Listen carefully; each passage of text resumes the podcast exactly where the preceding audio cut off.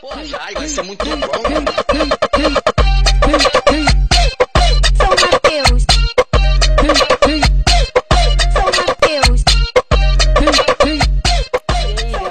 Suave? Meu nome é Jenny, tenho 28 anos, sou estudante de pedagogia do CEUNES, sou idealizadora do Educast, um podcast sobre educação. É um projeto sonhado por dois moradores do bairro Alvorada, que vem com o objetivo democratizar a informação, trazer acesso à cultura, lazer, desmistificar o estereotipo sobre a profissão dos educadores e vem com a construção pautada nas nossas demandas sociais que envolve nosso cotidiano, com a intenção de melhorar nossa qualidade de vida através da valorização da nossa cultura e saberes. Te convido a acessar esses canais digitais e atravessar esse portal da informação junto com a gente. Cola aí.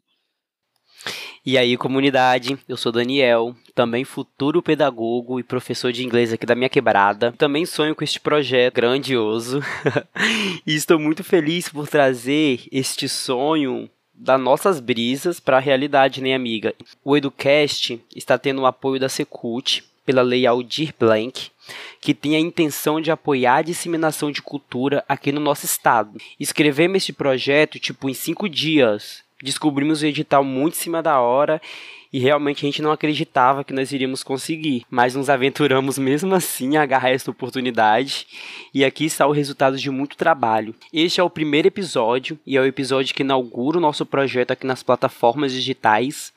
E neste primeiro episódio vamos trocar uma ideia sobre a história de São Mateus e eu convido vocês a navegar um pouco no tempo e rememorarmos um pouco como é que começou a nossa civilização. Eu moro aqui há 20 anos. E você que está escutando, se for de São Mateus, eu faço uma pergunta. Você sabe como que começou a história da nossa cidade? A nossa cidade é uma das cidades mais antigas do Brasil e vamos compartilhar um pouco deste momento em uma troca de ideia bem gostosa com três personalidades incríveis, também no curso de pedagogia aqui da UFES. E essa troca de ideia a gente vai começar ela, a gente vai nortear essa troca de ideia em cima das pesquisas que esses três estudantes fizeram lá para o curso de, de pedagogia. Então, a pesquisa é um convite a gente rememorar um pouquinho da história de São Mateus, entender como que começou e como que quais foi, o que que influenciou, né, a gente começar a Isso é muito bom.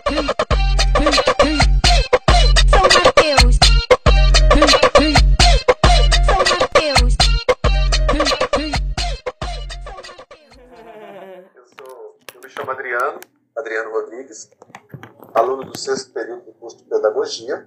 Eu não sou mateense, eu sou mineiro, mas fui recebido na cidade de São Mateus há sete anos atrás e essa passou a ser também a minha cidade. Né?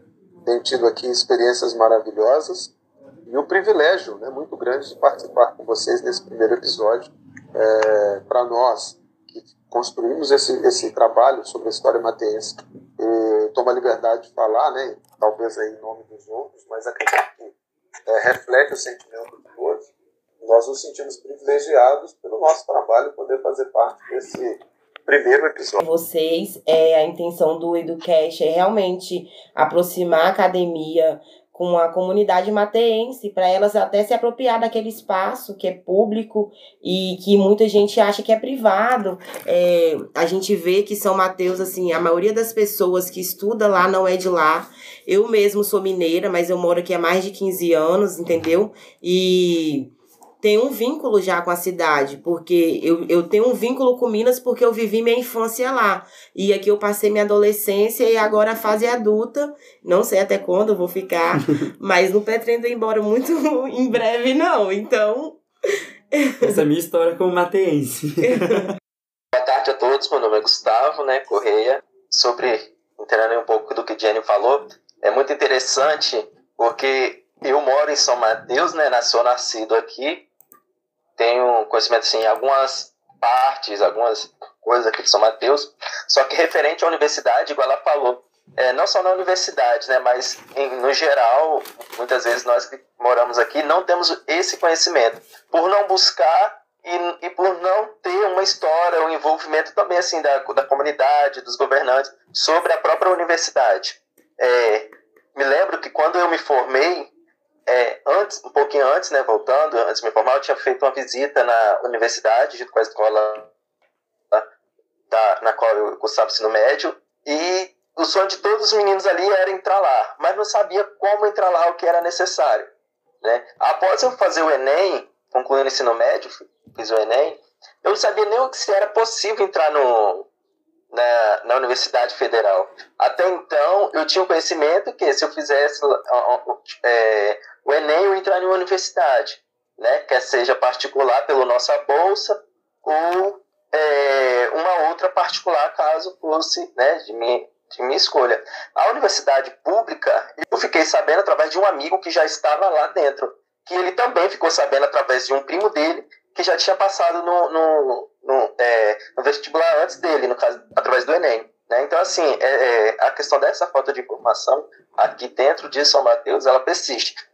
Né? Aí vai do interesse também das pessoas em querer buscar, às vezes muitos não buscam, né? e através de alguém que está lá passar isso para as escolas no geral, como é que faz, como que funciona lá dentro, entendeu? Que é uma universidade pública, apesar de ter muros, ela é aberta a todos.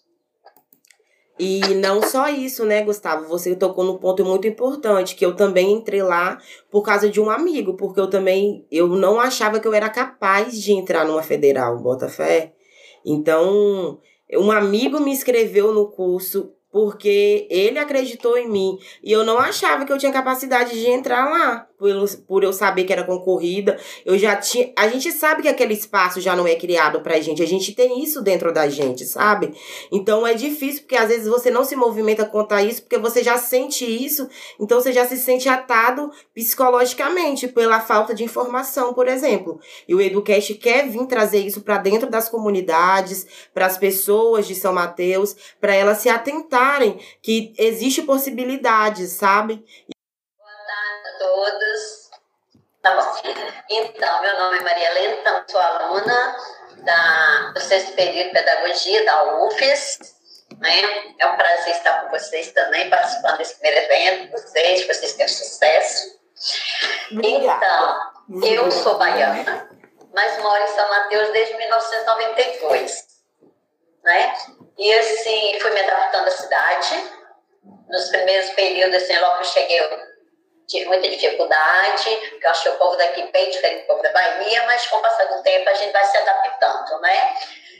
Sobre estar na UFES, eu diria o seguinte, eu quando eu fiz o Enem, eu fiz o Enem pelo fato de eu estar muito tempo em casa, sem estudar. Né? Eu terminei meus estudos, foi o antigo segundo grau, em 81, 1981. Quando chegou nessa época aí que eu fiz o Enem, foi 2016, 2017, é, eu fiz o Enem só para saber o que, que ainda tinha na minha cabeça. Eu não me preparei para o Enem, não estudei nada. Eu só quis realmente fazer para ver o que caía no Enem. Os jovens falavam que era algo bem complicado, bem difícil. Eu falei, então eu quero estar lá para eu ver como é. E assim eu fiz o Enem. Eu achei que fui muito bem, né, pelo tempo que estava ausente de sala de aula. Achei que fui bem nas respostas, mas eu sempre tive muita dificuldade de redação, né, tinha um bloqueio total, eu fiz só para deixar em branco, então a minha nota também caiu. Né, mas a nota que eu tirei no Enem eu considero assim, uma nota excelente, pelo fato eu, em outros momentos, eu não faria. E aí, eu, tudo bem, fiz e acabou. Só que uma aluna da pedagogia, né, ela, sabendo que eu tinha feito Enem, ela me questionou e perguntou minha pontuação. Eu falei que eu tinha feito uma pontuação baixa. Ela falou: não, com essa pontuação você entra na UFES. Eu, oi? Porque as minhas filhas já estudavam em universidades públicas, federais, e a pontuação delas no curso que elas escolheram foi bem superior àquela que eu havia tirado do Enem. Então eu falei, olha, eu não tenho nada a perder, tudo que vier para mim é lucro, esse foi o meu meu tema, e me inscrevi, e assim eu consegui né, entrar na universidade. Chegando lá, via pessoas experientes como a Adriana e outros mais falando coisas, e eu fiquei boiando, gente. Eu fiquei boiando, eu falei, que língua é essa que esse pessoal está falando? Porque, para mim, eu fiquei assim, sem saber nada. Mas aí, no decorrer, fui também me, me dedicando aos estudos e tudo mais. E estou lá até hoje, com a graça de Deus, estou conseguindo né, acompanhar. Então, eu diria assim que a universidade federal, né, para nós aqui no, no campus São Mateus, é uma, se diz? É um grande feito para nós, né? Não é todas as cidades que têm essa oportunidade de ter um campus é, é, universitário, federal, né? Então nós temos esse privilégio.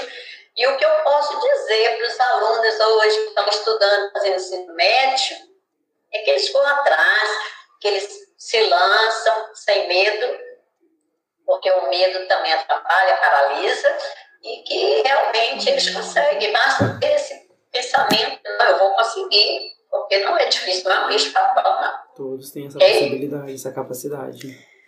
Helena, isso é muito importante. Você como mulher, você assim ir pra lá e se aventurar é isso mesmo, porque dá um medo, dá uma insegurança. Eu também tive esse medo, igual você falou, a gente chega lá, tem pessoas que já têm uma vivência diferente da nossa. Eu vim do EJA, o Gustavo também veio do EJA. A gente já não tem aquela preparação de escola pública assim, Com a qualidade. Com a qualidade. que a gente assim, já ingressa lá já informado ou com os conceitos já pré-estabelecidos ou com acesso a, a teó, teóricos, né? E isso vai se formando ao longo do curso. Eu acho que todo mundo tá tendo a sua caminhada, tá se desenvolvendo. Eu vejo isso dentro da sala de aula, eu percebo, sabe? E isso é muito bacana, conviver com o Adriano, com a Maria, que já tem uma experiência, já tem um, um- uma didática, já tem um modo de falar também traz pra gente uma experiência porque a gente observa e aprende, né? Isso é muito bacana. A vivência na sala de aula faz com que a gente cresça com o coletivo ali, porque é muito bacana isso. Toda pessoa ali, quando fala ali na sala de aula, tem alguma coisa bacana pra agregar. E esse que é o interessante da, uma- da universidade, né? o aprendizado, como a Jenny falou com os colegas, é, foi um aprendizado geral, porque assim, os textos que é nos passado, que a gente conhecia até então, né, os artigos, a gente tem que ler tudo, isso para mim era desconhecido, né, eu ficava assim, e a, conversa dos colegas, daqueles que já têm essas experiências, como a Jenny falou, de outras universidades, de outros cursos, também tem nos, né, nos ajudados, e para mim também, né, uma experiência que para mim, assim, às vezes, talvez entre os colegas ter show comigo, porque eu sou de outra geração, né, e na faculdade a geração é nova, é gente jovem, dos anos 70, 80 para cá. Então há uma, né, um distanciamento, um choque de realidade, né, do que eu vivi, do que esses jovens estão vivendo. Eu preciso, eu reconheço que às vezes eu preciso assim, estar mais aberta a isso. Então existe também essa dificuldade, talvez, porque há esse choque, mas nada que me peça também, ou que os impeça de seguir em frente. Então, isso é, faz parte da convivência, do aprendizado da gente, e é isso. E o interessante da universidade é exatamente isso, Dona Helena. É essa nossa troca de experiência com as pessoas. Porque por mais que nós vamos lá e estudamos a teoria da Gestalt, a Dona Helena eu acredito que vai interpretar de uma forma, o Adriano vai olhar para um viés que vai ser mais um necessário mais para ele e o, o, o Gustavo vai olhar de uma outra forma. Então, tipo, essas trocas que nós temos, esse espaço de socialização, de estudar com uma pessoa que é um pouco mais velha que eu, uma pessoa que é um pouco mais nova que eu, pessoas que vêm de lugares diferentes, essa troca de cultura. Faz com que a gente, como professor, também é um bônus na nossa formação, porque a gente precisa disso. Tá atento, as crianças que estão vindo aí vão vir muito mais sagaz. Diferente, Então a gente tem que diferente. se atentar que a gente, pro tempo que a gente vive, igual agora a gente tá vivendo uma conjuntura de pandemia, essa questão do digital tá sendo um- uma, uma ferramenta para tentar não deixar a educação ficar morta, assim, não tá sendo bacana. Não tá sendo o ideal, mas já é uma tentativa e é uma possibilidade, sabe? Então é bacana já essa tentativa de movimentar a educação, mesmo que não esteja com a qualidade e a excelência que ela merece, sim, sabe? E tá permitindo a gente ter essa troca agora aqui e que é importante pro nosso curso, pra nossa formação como pessoa e como profissional também, né? Adriano, se você quiser falar um pouco sobre a sua relação com a faculdade.